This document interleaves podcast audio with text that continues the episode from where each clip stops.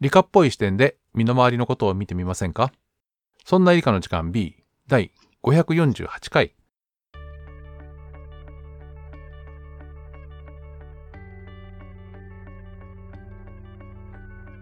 そんな理科の時間 B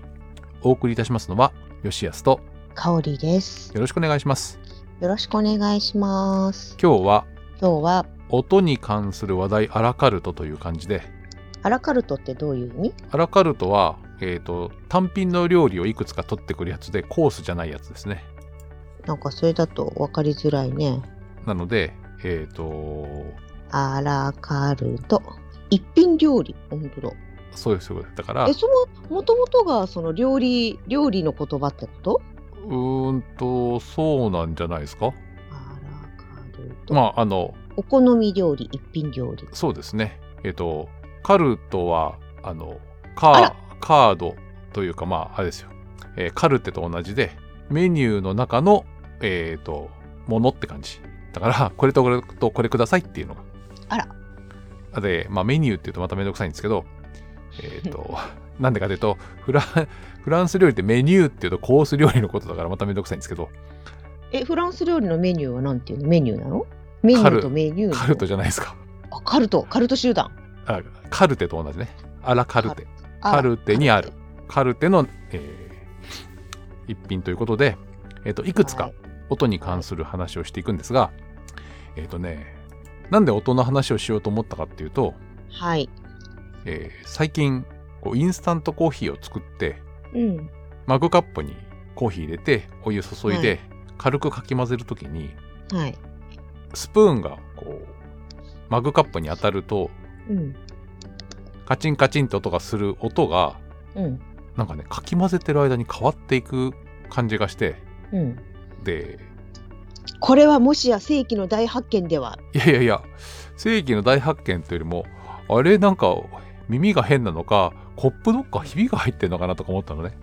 あのひびが入るとキンキンキンという音じゃなくてコツコツコツって音になるじゃないですかうんと音が、えっとどういう音になるかは知らないけどなんか TOTO のあのトイレの便器をコンコン叩きながら音で火割れてないかチェックするっていうのは聞いたことある。おおそう全体が響く時と途中にね、えーひびがあってそこでしっかりと、えー振動が伝わらないとうん音が変わるのでうんこりゃこのマグカップひび入ったかなと思ったらうん、ちょっとしたら元の通りのキンキンキンって音になって、えキンキンキンカンカンカンキンキンキンって感じ、えーお湯入れない状態で叩くとキンキンキンキンって音がしてうんえっと何も入ってないコップだけってことねコップだけまたはあのインスタントコーヒーだけ入れた状態でね粉だけを入れた時ね。そうでそれにお湯を注ぐとうんまあ、注いでる時には叩いてない叩いてないんだけど注いですぐに叩くとコンコンコンコンって音になってうんでかき混ぜていくとコンコンコンコンコンっていうのがだんだん音が高くなるとキンキンキンって音が入ってくるっていうのがあるんですよへいうのがあっえじゃあまずはその音を聞いてもらいましょうおえっ、とポッドキャストで聞いてる方は、えー1倍速にして聞いてみてくださいね 2倍速にすると音変わる系えっ、とね音程は変わらないはずなんですけど、うんえー伝えたいものが伝わらない。結構ね、細かく叩いてるんで。ということで再生しますね。はい。インスタントコーヒーを入れます。何も入れてないマグカップ。これからお湯を注ぎます。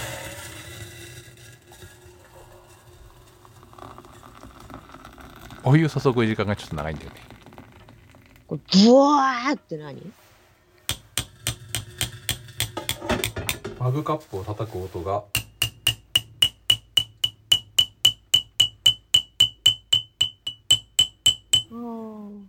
だんだん変わります。ということでですね、はい。コツコツコツだったり、コンコンコンだったり、キンキンキンだったりするっていうのが変わって、ブオーっていうのは、あの、グツグツした夜間のうんが、お湯ち、ほんの少ししか、えー沸かしてないんで、えっ、と、口のところ、ガスなので、うんあの、注ぎ口のところが100度以上になっちゃうんですよ。うんうんそうすると注ぐときに、え夜間本体からその口のところに、えーお湯が行くときにそこで再沸騰するってことが起きてボボボって音が最初してるうんで注ぎ始めると、えーそこの温度が安定するんであとは普通にこうジャーって注ぐことになりますけど、音変わったでしょなんかうん、変わったね。あのー、澄んできた。低い音から高い音になりながら。そうでなんでだろうなって思ってうん、なんでだと思いますコップの温度が低い状態から高くなったんじゃないでも混ぜても温度は変わんないでしょだから、あのコップ自体が冷えてるじゃん。どあそうそうで、えー、とこれお湯だけだとならないのよういうことインスタントコーヒーを入れずにうん。マグカップにうんお湯だけ注いだ場合には、うんあの入れてる途中はねあれですけど、えー入れ終わっちゃった後はすぐにあの高い音なのもう一回言って。んんんんインスタントコーヒーなしでお湯だけ入れた場合には、うんさっきの音の変化はなくてずっと高いまんまなの溶けてないから。あ、えー、溶けてないから、えーっと、混濁液だから、音がうまく反射しない、叩いた音が。だから、おー低くてだんだん溶けてきて水溶液になってくると音の電波が伝達、うんが良くなってえーっと音が高くなる高くなる。結構ね正解に近いマジでなよんうでかちょっと前にね思ったのねほい溶けるって何ああで実は砂糖とか塩だとこのの現象起きないらしい粉がでかいってこと粒でが。これ調べたんですそれでであ調べたの。そしたらあの高校の、えー物理の授業とかで実験してそれを、えーと自由研究っぽくやった人がいるとかそんなのも出てきてあ理科部でやったのかな、うん高校のみたいなのが出てきてでえっ、とね結構以前からこの現象は知られていて、えー、と海外の、えー、とに身の回りにある物理現象みたいなこう一般向けの本にも載ってるよっていうのがあってうんその本の日本語訳が出てるからっていうので見てみたらもう絶版になっていて古本屋で見つけて買ったりしましたへえ500円500円はいでえ古本屋って本当の本屋で買ったのそれとも探したのえっ、とアマゾンのえーあーなんだっけなるほどなんとかっていあうのん個人売買のようだけど、えー古本屋さんがやってるとこね、うんそうでその一般向け物理の本に音の話がいろいろ載っていて、ちょっと面白そうだぞって思ってえっ、と今日は音の話をするんですが、うんえっ、と元というか本題に戻ってですねなんで、はい、コーヒーは美味しかったかってことコーヒーは美味しいんですけどあそうですか。えっとね、コーヒーをお湯でこう、溶くときにうん、えっと、水溶液の中に泡泡ができるのね、こ細かい。うん。で、その泡泡が多いと、え2つ現象が起きて、1つは、えっと、音が何伝わりにくいというか、すぐに、えっと、吸収されてしまう。うん。だから、えー響きが、えーなかなかなくて、コツンコツンっていう感じになる。それが響かないわけね。そうそうそう。もう一つは、えーコップの縁からこう振動が、えー駅の中を進むときに途中に空気がこう泡があるから、空気の中を通って伝わる、えー音波があるわけじゃないですか。うん。うん。そうすると、えー水の中よりも空気の方が、えー音が伝わるのが遅いんで全体の共振周波数がちょっと下がるっていうので、同心周波数そうそう、つまり、えっ、と、ゆっくりしか音が進まないから、うん音がこっちに行ってあっちに行ってって帰ってくる周期が長くなるね。うんだから、えー行って帰っての周期が長いってことは、えっ、と、周波数、つまり1秒間にどれぐらい行ったり来たりするかが遅くなる。で、それは、うんえっ、と、空気の泡がどんどん減っていくに従って、えっ、と、スピードは、えー水と、水というか、えーお湯と同じになるんで、元のキンキンキンキンってなってくる。だから、一番最初、えーお湯入れてすぐの時には、えっ、と、コツコツコツでだんだんかき混ぜていって、えっ、と、泡が消えていくに従って、コンコンコンコンコンコンっていうのから、キンキンキンキンキンキンっていうのになるっていう風に、音が変わっていくっていう風になっています。はい。っていう風に、えっ、と、なんだろう、えー自分の経験と、その、いくつかの、えーまあ、ウェブで検索ですけど、そういったところから、えっ、と、音の違いっていうのがあって、なるほど、なるほどって思ったのと、うん。やっぱりその高校生が検証する時のパターンが面白くてえっ、とねまず先生がうん。理科部の生徒からこんな現象があったんですよねって言ったら、それは君の聞き間違いだよっていうところからお話は始まるんですけどうんうんいや先生はそんなことは起こらないって頭から決めつけてうんなんだけど学校で実験してみるとうん再現したわけうんうん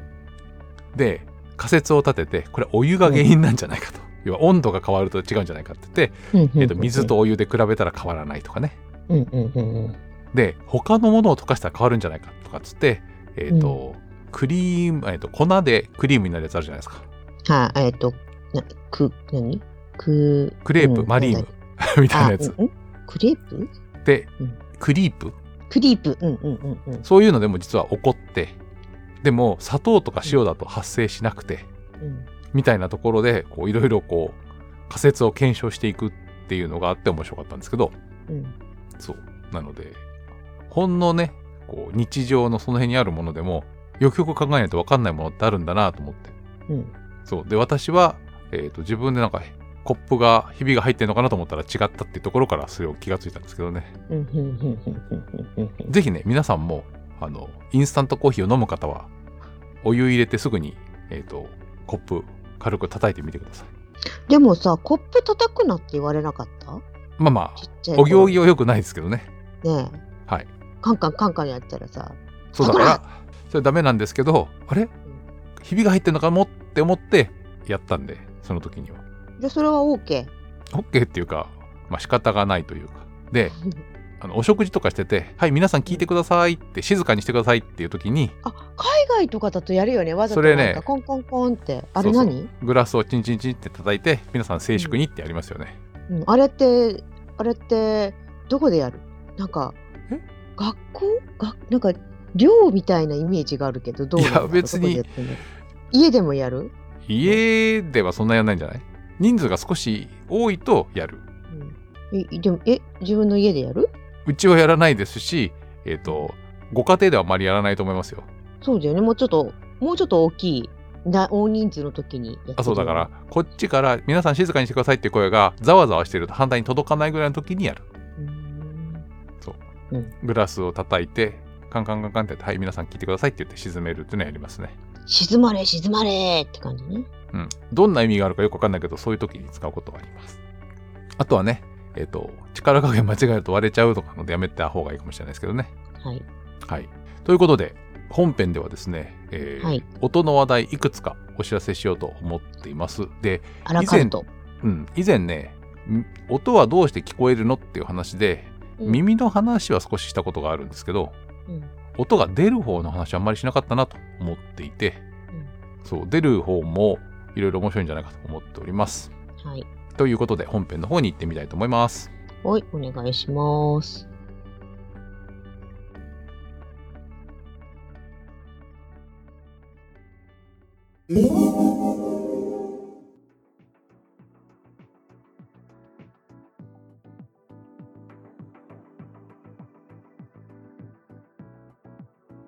ということで今日は音の話をするんですけど音、音とは何ぞや音とは振動じゃ。そうですね耳に聞こえる時には空気が、えー振動を伝えて耳に届くと音として伝わるのでつまり空気を震わせれば音が出たってことだよねうん。逆に言うと空気を震わせなければ音は出ないはい。耳には聞こえない心を揺さぶる、空気を揺さぶるってことね。そう心を揺さぶっても音は出ないですけど空気を揺さぶると音が聞こえるわけですうん、なんかちょっと悲しい感じだね、そいれ。やそんなことないですよはい。心を揺さぶるやつは心で感じてください耳じゃなくて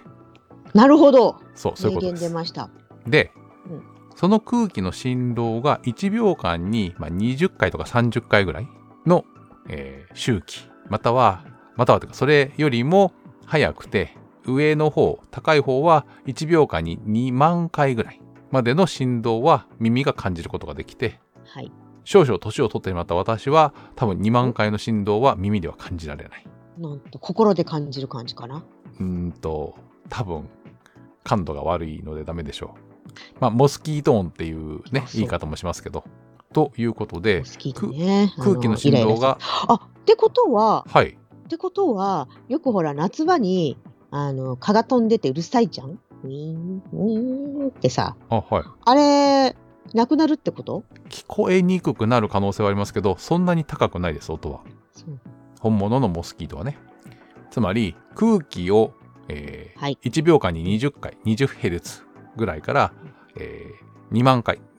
20kHz の周波数ぐらいの間で震わせれば音が出せるとそこまではいいですよねはいだから、えーオープニングでお聞かせしたスプーンでマグカップを叩くとマグカップが、えー揺れてそれが空気に伝わって耳に伝わって音として聞こえるわけはいとりあえずいいですかはいで、えー低い音高い音っていう言い方をして1秒間に震える回数が少なければ低い音周波数が低い、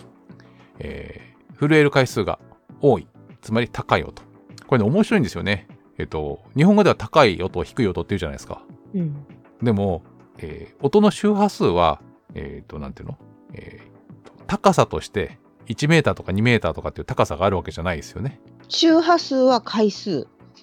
でも、えーとうんなんで低いとか高いって言うんだろうねっていうのがよく分かってなくておそうえ語源的な意味ってことねというかねこれがほとんどの言語で音の高さはやっぱ高い低いで表すらしいんですよ。へえそう物理学のことをやっていてこうハイフリケンシーとかいうのもいそれはそうなんだろうけどそういうのやはい習ってない人も高い音低い音何何ハイフリケンシーって何あ周波数が高いみたいなやつはその、うん物理学的にはそういうふうにハイとかローとかいうことがあるけれども日常会話の中でもそういうことを知らなくても音が高いとか音が低い音が大きい音が小さいはいいじゃないですかいろんなものが大きい小さいになるのはいいんですけど、うんうん、えー音の周波数は、えー高いをその、キーえーっていうのが高くてディーンっていうのが低いわけね。そうそうそうそれをうん、えー普通というか他の使い方は1階と2階と3階は3階が高くて1階は低いじゃないですかうん、地下がもまあっと物低い、理的物理的にそうアップダウンそうそうがあるもんね。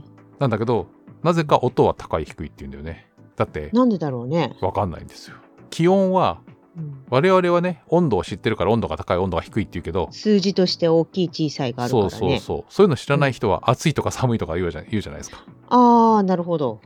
うん子供が気温が高いねってあんま言わなくて暑いよねっていうねうんうんうんでも今日は気温が高いからねっていうのが大人か。そう音についてはうんなぜか高い低いで表す言語が多いらしい。へえなんだろうねう。ん、でああ耳の上の方がなんかギンギン響くんじゃないそこはね分かんないんですよね。なんかこめかみが痛くなるのが高い音で顎のあたりがなんかもぞもぞするのが低い音とかさ。まあ地を這うようなっていうと低い音のイメージありますけどね。うん、そうでなんはでい高い音と低い音が出るかっていう話をしなきゃいけなくて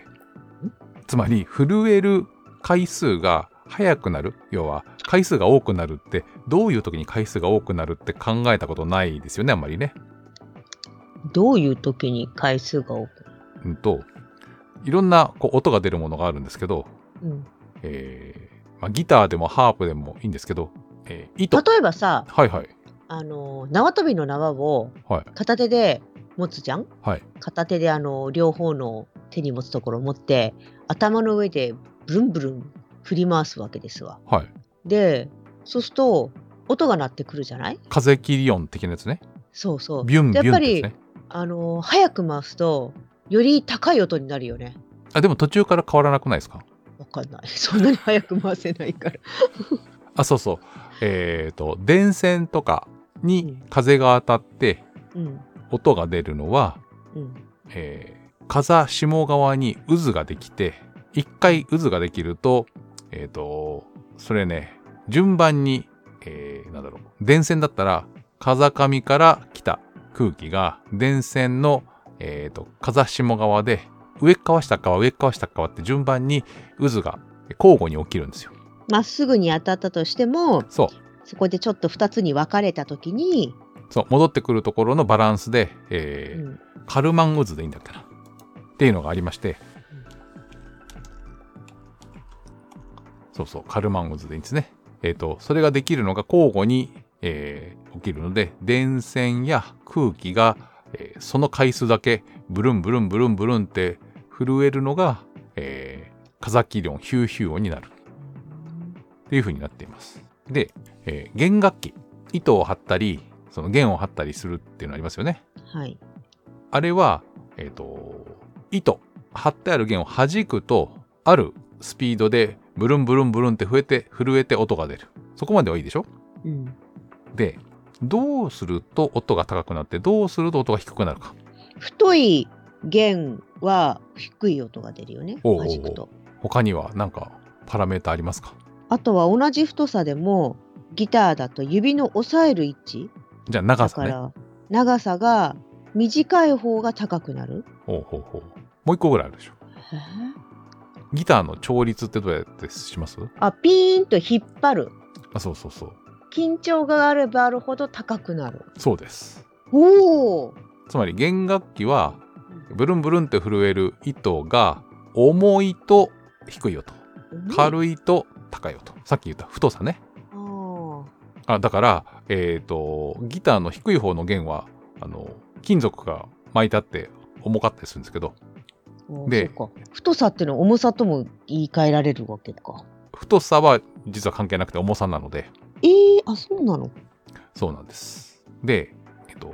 弦をねピンって張った時にうんうん引っ張るじゃないですかそうすると、えー歪みがあって離すと戻りますよねビューンってうんで行き過ぎて向こう側に行ってもう一回こっちに行き過ぎてっていうのがあるから、えー空気が連続して震えて音が出るんだよねそこまではいいでしょうんどうすればその弦が行ったり来たりが速くなるか回数が多くなるかっていうのを考えなきゃいけなくて、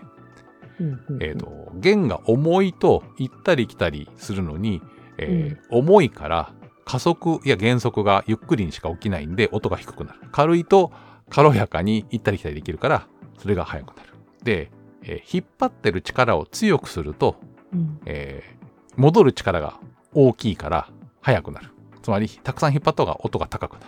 あとはえっ、と短いとえっ、とえっ、とねこれはね言い方がいくつかあるんですけど、まあ、うん短い方が、えー、と速く行ったり来たりするんだよねそれはねう動く距離が短いというかしなる幅が少なくするってことそういう感じですねで、いうのでうんうんつまり、えー重くて動きが悪い、えーゆっくりしか加速減速しないやつは音が低くてで、えーっと変形に対して戻る力が、えー強く働くやつの方が音が高くなるうんうんうんそれはどういうことかっていうと硬い方が高い音が出るんだね変形した時に、えー戻る力が大きいから硬いってこと、うんということで、えー長かったりすると、えー音が低くて、えー短かったりすると、えー音が高い重かったりすると、えー音が低くて軽いと音が、えー高くて硬い方が音が高くて、えー柔らかい方が音が低いっていうのが、まあ、全体的な感じとしてありますと。うんはいなので、えー弦楽器は、えー長さやあの張力引っ張る力で音程が変わったりします。はい、一方で笛みたいなやつは、うん、えー空気の、えーと管楽器か、そうそうそう笛みたいなものは音程が調整できるものは、うんえっ、と金管楽器は皆さんあのなんとなくお分かりかもしれませんけど空気が伝わる管の長さが変わると音程が変わるのね。うんうんうんそれはね、共振する、えー周波数が変わるっていう言い方をするんですけど、えー音は、あのー空気の速度で伝わるのね。うん空気の中に音音がは、えーと、1秒間に300メートルぐらいなんですけど、はいそれで、えーと、伝わるので、えーと、管をこう作った時に空気の柱がその中にできるわけね。丸い、長い。うんうんそこの空気を揺らした時に、うんえー音の、えーと伝わるスピードで、えー行ったり来たりこう音波が、えー生じた時に、えーこう空気の、えーと柱気柱っていうんですけど空気柱ねっていうのの長さで、えー音を強め合う周波数っていうのが決まっていてそれを共振周波数っていうんですねだからさっきの、えー弦楽器で弦をビョーンって弾いた時と同じように、えーそこの長さが変わるとえー行ったり来たりする速さが変わって、えー共振周波数が変わって、えーと音程が変わるっていう風になっています。もちろんね、えーと演奏者はそれだけじゃなくてそこに一番いい音が出るように、えーマウスピースでブーって吹く音を、えーと高めとか低めとかにするっていうのはもちろんあるんですけどうんあとは、えっ、と、リコーダー縦笛ね、うん。とかは、えーピューって吹いて、あの、空気が、その、エッジのところを通り過ぎるときに、さっきのね、カルマン渦ではないですけど、えーあっちに行ったりこっち行ったりして、えっ、と、振動が出たものを、えー共鳴する、えー長さの違う筒に入れて、えーある周波数で共振させて音程を変化させるっていうのをやります。だから、指で押す、ん指で押す指で、えー塞ぐと塞ぐところを変えると、えーと、指が空いてると、そこの先が抜けちゃうんで、さっきの言った気中うん。ていうのが短くなるだから短くなる。うんうんうんそれをだんだん塞いでいくと、気中が長くなって、えー共振する。周波数が低くなるんで、音が低くなるっていう風になっています。ということで、いろんなものの、えー叩いたり動かしたりする時の音の高さは、えーどんな音で震えやすいかっていうので、えーある程度決まってきて、えー繰り返しになりますけど、硬いものが音が高い。短いものが音が高い。あとは軽いものが音が高いっていう風な傾向があります。はい。で、えー皆さんが一番日常的に出している音は声じゃないかと思うんだよね。うん。さて、声はいろんな音色がありますが、どこが空気を揺らして、どこがこの音色を変えているんでしょうか。声がどこ要は震わせるところがあるはずだよね、どっかで、空気をね。声帯正解。声帯で空気のそのスピードが、うん、ん声帯で声門を開いたり閉じたりしてるそう。えーせ、声帯自体が震えてる声帯が震えて、えー、と空気を、えー、と出して止めて出して止めてっていう感じに震えるんですね。うん。で、えーそこは、えっ、と、なんて言ったらいいんだろうな。えー引っ張ると、その声帯が緊張して、えーさっきで言うと、張力が高くなって、戻り力が高くなるんで、高い声が出ます。うん。それを緩めていくと、低い声が出ます。そこまではいいですかはい。で、声帯っていうのは、えっ、と、ブルブルブルブルブルっていうのを、えー高い音にするか低い音にするかっていう、えーコントロールしかできません。うんうん。で、声はそれだけじゃないですよね。あーとかうーとかえーとか違う音に聞こえますよね。口口の中の共鳴そうです、口そうのです。形の口の中口腔舌の位置とか口の形そう。えー喉の、えー声帯から出た音が、うんえー喉から口また鼻を伝わって外に出ていくときに、えー口の中の形が変わると共鳴する共振する、えー周波数要は強められる周波数と弱められる周波数っていうのがあってどこの周波数が、えー高くてどこが、えーと周波数が高くていうのは、えーあれでね音量が大きくてどこの周波数の音量が小さいかっていうバランスで、えー皆さんが発音する母音と呼ばれるあーとかうーとかえーというのが決まっています。うんじゃあ、えー声帯の代わりにちっちゃいスピーカーを喉のに置いて、口をあいうえおの形にしたら、えーうん人の声に聞こえるかっていうと聞こえます。うんもう一回言ってえっ、と、声帯のところにブーとかっていう音だけ出すスピーカーを置いて、うんで、えーそれを口の形の中を通して、ああえっ、と自分で声を出さなくっても音源音源というか空気がそこから一定の空気が出てる状態プラス口の形ってやると声になるってことね。うんで、それはそうだろうって思うんですけど、うん、えっ、とね、それは普通の人はやりにくいですよね。まあね、おえってなっちゃいそうだね。で、えっ、とね、トークシンセとかトークボックスっていうのかなトークボックス他に言い方あった気がするんだけどな。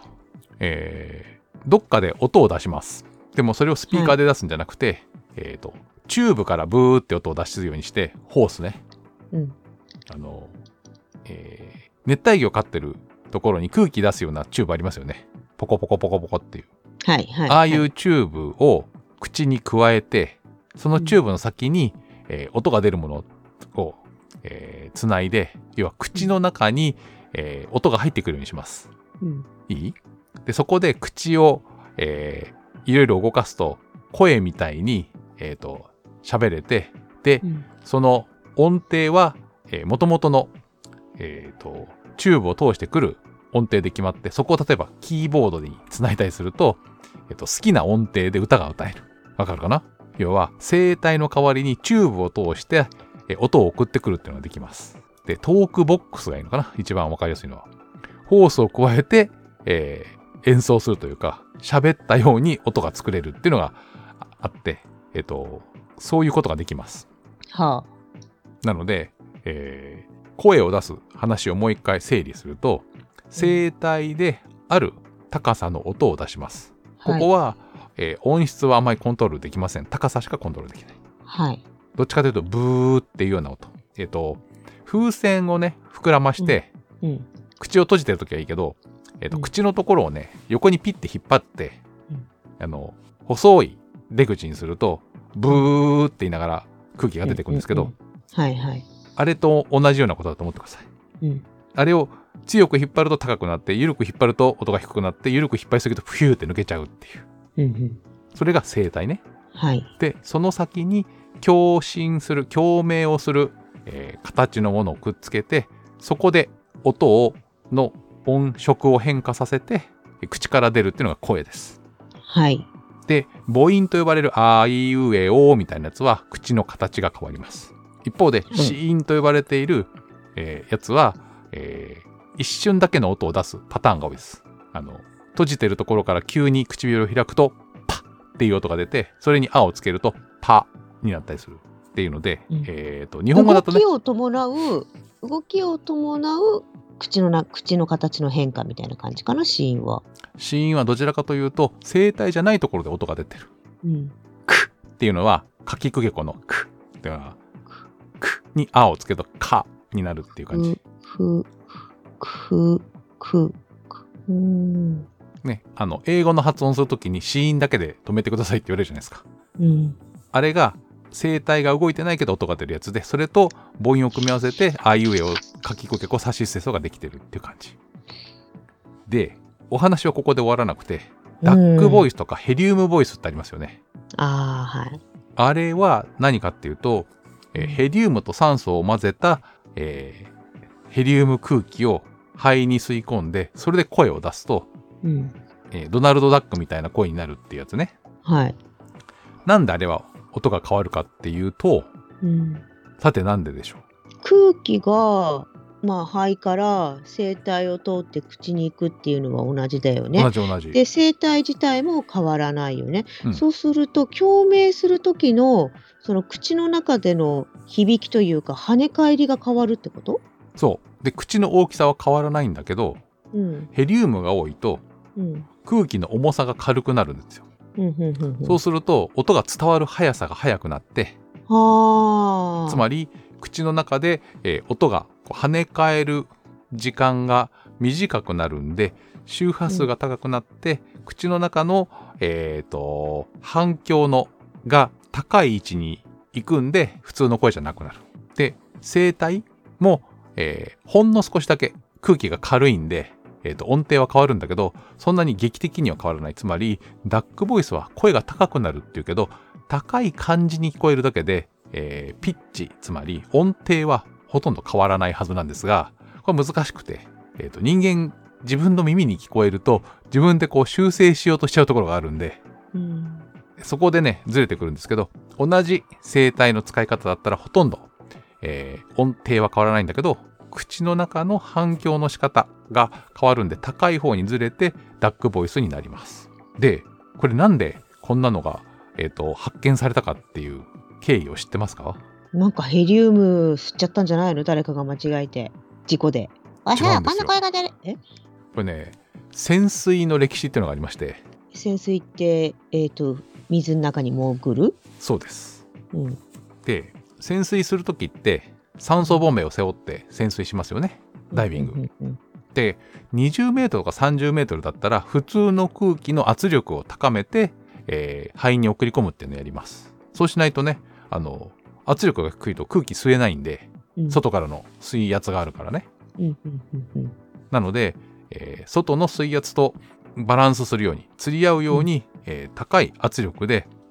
空気を肺に入れてあげると、えー深いところでも深いところとか海の中水の中でも息ができるっていうのが潜水の、まあ、基本的なところなんですけどはい。だんだん深くしていくとうん。なんかね大変なことが起こるっていうのがあって大変なこと。えっ、とね60メートルぐらいまで行くとうん。えっ、とね意識が混濁して酔っ払ったみたいになるっていう現象が起こるということが分かって、うんえっ、とねよくよく調べたら空気中の窒素が血液中にたくさん溶けるとうん。えー、と脳に行く酸素が少なくなって意識が朦朧とするということが起こるということが分かりました。ああ。でこりゃいかんっていうのでいろいろやった結果、うん。えーヘリウムと酸素の混合気だと圧力を高くしても、えー気が変にならないということが分かりましてつまりヘリウムと酸素の混合気を潜水に使えばいいっていうのに気がついてそれで 100m とか潜れるようになったわけです。ああ。で、なんだっけ、えー沈没しちゃった船とかの捜索をするとかっていうので、えーとうんなかなか大変みたいな話を聞くじゃないですか。うん。で、ヘリウムと酸素を混ぜたやつだったら、えーとすぐに潜ってすぐに帰ってこれるかっていうと、それもやっぱ大変で、体が慣れるまでに、えーとうんじわじわと圧力を上げてうん、じわじわと圧力を下げなきゃいけないんで、えーと2日とか3日かけて下まで行って、うん。作業をしてまたの、えー上がってくるのに2日とか3日かけるっていうのをやらなきゃいけないんですけどうん。まあそれは置いておいてだうん。その時になんとえっ、と変な声になるよねってことが分かったわけほう。で、えー、と専門的な機械だとそのダックボイスをあの、電気的に変換して聞きやすい音にするっていう機械まで出ているらしいいや潜水すると嫌でもそうなっちゃうからあははあ、なるほど。それを元に戻す。そう。で、元に戻さないと、潜水士、潜水夫同士の、えーと会話が成り立たないと困るじゃないですか。うーん。そう。それを戻すっていうのがあって、へえ。そうなんですよ。意図せずできちゃったものを、まあ、あの、遊びに使ってるってことね。そうですね。えっ、と、ちなみに、うん。風船、あの、浮く風船ね、に、えっ、と、浮かばせ、風船を浮かばせるために使うヘリウムガス、ああ、はいはいはいはい。あれは吸わないでください、絶対に。濃度が濃いってこと酸素が入っていないので、うん。肺の中窒息がしちゃうってことね。そううです肺の中に酸素ゼロの状態になると,、えーと何ヘリウムが悪さをするんじゃなくて酸欠になっちゃうんで、うーん。はい、なのでダックボイスみたいなやつは空気空気っていうか、えー、と気体は吸ってるけど呼吸はできてないわけね。そうそうそうそうそうなのでダックボイスみたいなやつは酸素とヘリウムが混ぜてある気体になっているはずですはいえそうなので、えー音を出す音を、えー変えるっていうのもいろんなことができてさっきのダックボイスは、えー口の中で反響する、えー周波数が変わるので声質が変わるっていうのがポイントで、ーうんえー声帯から出てくる音程はほとんど変わっていないと。うんで、えー他にも音を出す音が出るものっていろいろあって風の音はさっきお話ししましたよね、えー風切り音がするのは、えーうんカルマン渦が、えーとえー電線とかね紐とかの後ろにできてそれが空気を揺らしてヒューって音を出してるとうんで虫の音虫もは音出しますよね羽羽を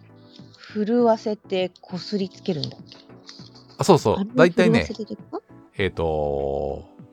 羽を動かす筋肉がすごい発達してるんでうん羽の根元とか羽と羽とかをこすり合わせて音を出すのが多いですはいだから虫の音は、えーヘリウムプラス酸素のところに行っても音は変わらない、で、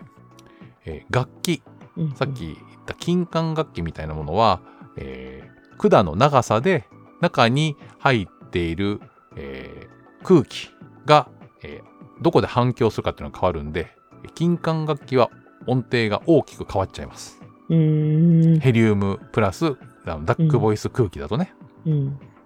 とかっていうのでどんな楽器は、えー音が変わるのかみたいなのを考えてみるのも、えーといいんじゃないかと思いますしあちなみにですねヘリウムだけの1気圧の中では、えー音の速さは2.5倍かなあの普通の空気中に比べて。うんで、えーダックボイスになってるやつは酸素も入ってるんで、えー、と2倍よりも低いあの速くはならないけど、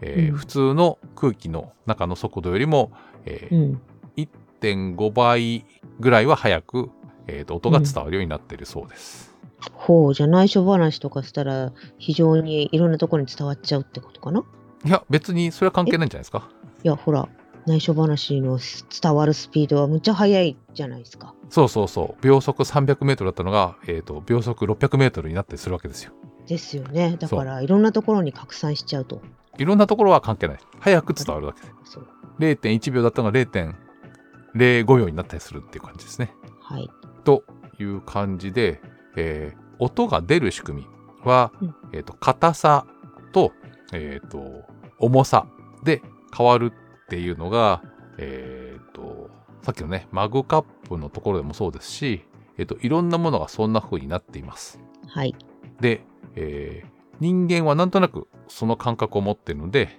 うん低い音のものは大きい感じ逆に言うと大きいものを叩くと低い音が出るっていうイメージが湧いてうんうん小さいものを叩く高い音が出るっていうイメージが湧くうん実際ねがたいのいい人うんは声が低いことが多い声帯も、えっ、と声帯自体が大きくて長い方が、えーうん声が低くまで出せる、男性の喉仏が出てくるとあの声が低くなっていわゆる声変わり、うんあれもそういうことね。声帯が、えーとまあ、伸びるというか、えーうん大きくなるっていうので、えー低い声が出るようになるし、うん同じコントロールだと高い声が出しにくくなるうんうんでこれ介護の現場ではあの介護、介護の現場では年を取った人が多くて高い音が聞こえにくくなるうんうんだから介護の現場で、えーうんお話をするときには、えーとうん低めの声の方が分かってもらえるらしいですへえだから女性でもなるべく低い声で喋るっていう、えー訓練というかねトレーニングをすると聞こえやすくなるっていうのがあるらしいし、へうえ、んでもし聞こえやすくするんだったら、えー高い音を、えー補充してあげるというかつまり、えー聞く人は高い音が聞こえにくいわけですからうん低い音だけでも伝わるような声にするか高い音が足りない分をブースト、えー、と強調してあげてうん感度が下がってるけどそれなりに聞こえるようにするかっていうのをやればえっとうん年を取った人にも聞こえやすくなるっていうのがあるようです、うんうんちょっと前にこの番組で話したかもしれないですけど、えー体温計とかねアラームの音が高い音一辺倒だとどんどんどんどん聞こえにくくなるのが、うんえー聞こえにくさを解消するためにメロディーになったり高い音と低い音のね繰り返しになったりするっていうのがうんうん最近トれレンドですよね。ね昔ピピピピピピピだったのかなねそうそう最そ近うはどうなってんのメロディーがあるんじゃないですかリね。リリリリリリリとかうちにある電気製品はメロディーのものはないんですけどなんかあるでしょ。あとは喋るやつも増えたしね、はあお風呂が沸きましたって言うんでしょ。そうそうそうね。そうはいいます教えてくれますそれにもなんかメロディーついてたりしてね。そうそんな感じで、えっと音が出る方の、えーことを考えてみると、えっと硬さとか重さみたいなものを、えー感じたりあとは、えっと口の形を変に変えると「あ」でも「い」でも「う」でも「お」でもない、えー声になるとかっていうのもあってあの日本語にはない母音の発音とかっていうのが海外だとあったりしてあー日本人は発は音しにくいとかあるじゃないですか。いうんね、あの、ドイツ語ではウムラウトのついたやつね、点々点々はいとか、なんか、ゆっていう、 あの、片、口のまま、うーっていうみたいなね、うんうんうんうんうんなんかあるねなんかゆーみたいなやつね。 あの口で「お」って言ってごらんとかねそうそう、そういうやつがあったりするので、その辺も自分のね、口の中の形が変わってるのを意識しながら、えー発音してみると面白いですし、なんかね、中学校の頃、発音記号の説明があって、うん口を横に切った絵がなかったっすかあったかもしれないねそうでベロ下の位置っていうのがあって、えっとうん下の位置ってなんだよって思ったけど今更考えるとあこの辺を塞いだりするとこっちの音になるのかっていうね、うんうんうんそう日本語の「あ」に比べて、えっと英語の「えーなんていうの?えー」あ」は喉の奥の方に響かせるようにしましょうとかね、うんとかそういうのがなかなか難しいですよね。うん難しいっすねはい、ということでみんな音を出す方を、えー考えてみましょうということで今日は、えー音に関する話題アラカルトでお送りしました。はいこの番組では皆様からのメッセージをお待ちしております。メールの宛先は理科アットマーク 0438.jp です。rika アットマーク数字で 0438.jp です。あ、ちなみにこの告知毎回録音してます。うんなんか言われたのいや、何も言われてないですけど。頑張ってるんだよってことのアピール。えー、というか、あの、なんていうの、録音でパチって貼るのよりも、とりあえず喋っちゃった方が楽ちんかなって思ってるんで、あ、そう。はい。なので、えーたまに噛んでも許してねってことです。それ。はい。えーあとですね、えーこの番組は、そんないプロジェクトというグループでお送りしている番組の一つです。えーそんないプロジェクトでは、そんなことないっしょ。また、えーそんない雑貨店などの番組も配信しております。で、過去に配信していた番組についても、えーそんない .com、sonnai.com のウェブサイトから聞くことができます。えっ、とね、たまにね、この番組でも、えっ、と、以前こんなこと話しましたがってのが100話よりも前のやつは、えーポッドキャストアプリだと聞けないようになっているので、はい。えっと、それはウェブサイトの方に来てみてください。あと、ウェブサイトにはですね、メール用のフォームもありますので、えーメールを、えー直接送るのが面倒くさいまたはしにくいという方は、ぜひそちらもご活用ください。よろしくお願いします。よろしくお願いします。はい。ということで、えーそんな理科の時間548回、この辺にしたいと思います。お送りいたしましたのは、吉安と、香りでした。それでは皆さん、次回の配信でまたお会いしましょう。さようなら。ごきげんよう。